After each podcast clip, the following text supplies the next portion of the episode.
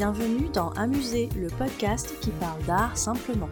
Je suis Julie Bonneau, je vis à Paris, j'aime l'art, la culture et les musées, et j'ai créé ce podcast pour partager cette passion. L'objectif d'Amuser, c'est de raconter l'art autrement, de raconter l'art de manière ludique et décalée, de ressentir l'art sans trop l'intellectualiser. Si comme moi vous aimez apprendre sans faire trop d'efforts, vous êtes au bon endroit.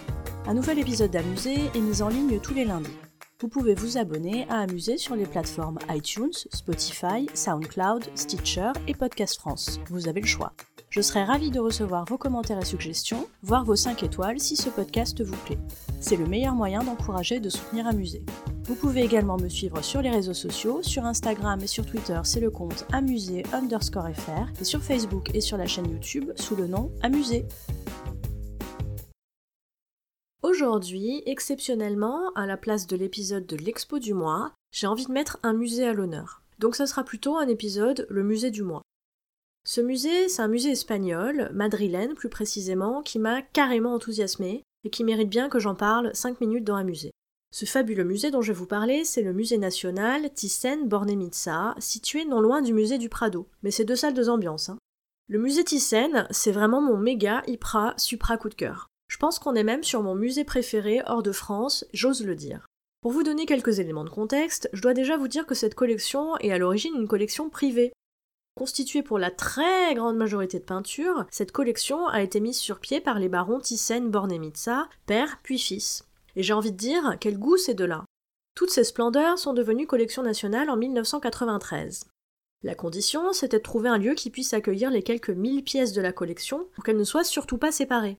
Je vous précise au passage que la baronne Carmen était espagnole, détail qui a son importance. Et voilà tous les ingrédients qui nous donnent in fine un musée national situé sur le Paseo del Prado à Madrid.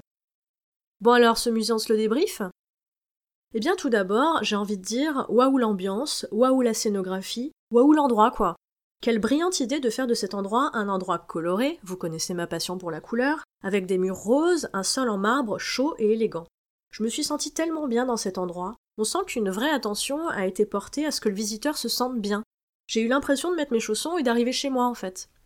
Le parcours est logique, simple, on se perd pas dans cet endroit, on commence par le deuxième étage pour finir au rez-de-chaussée. On se lasse pas non plus dans cet endroit parce que, mon dieu, la collection, incroyable.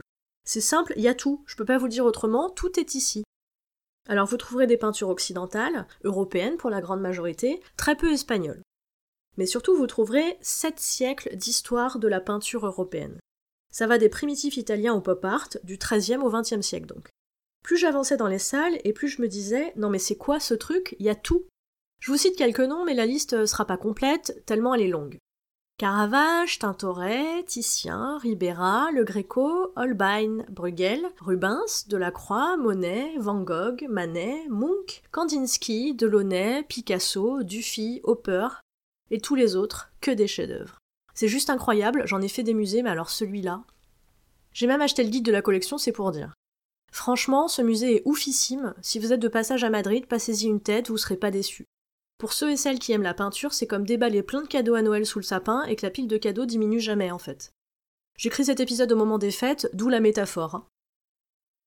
Vous trouverez dans les notes de cet épisode des références intéressantes en lien avec le sujet traité.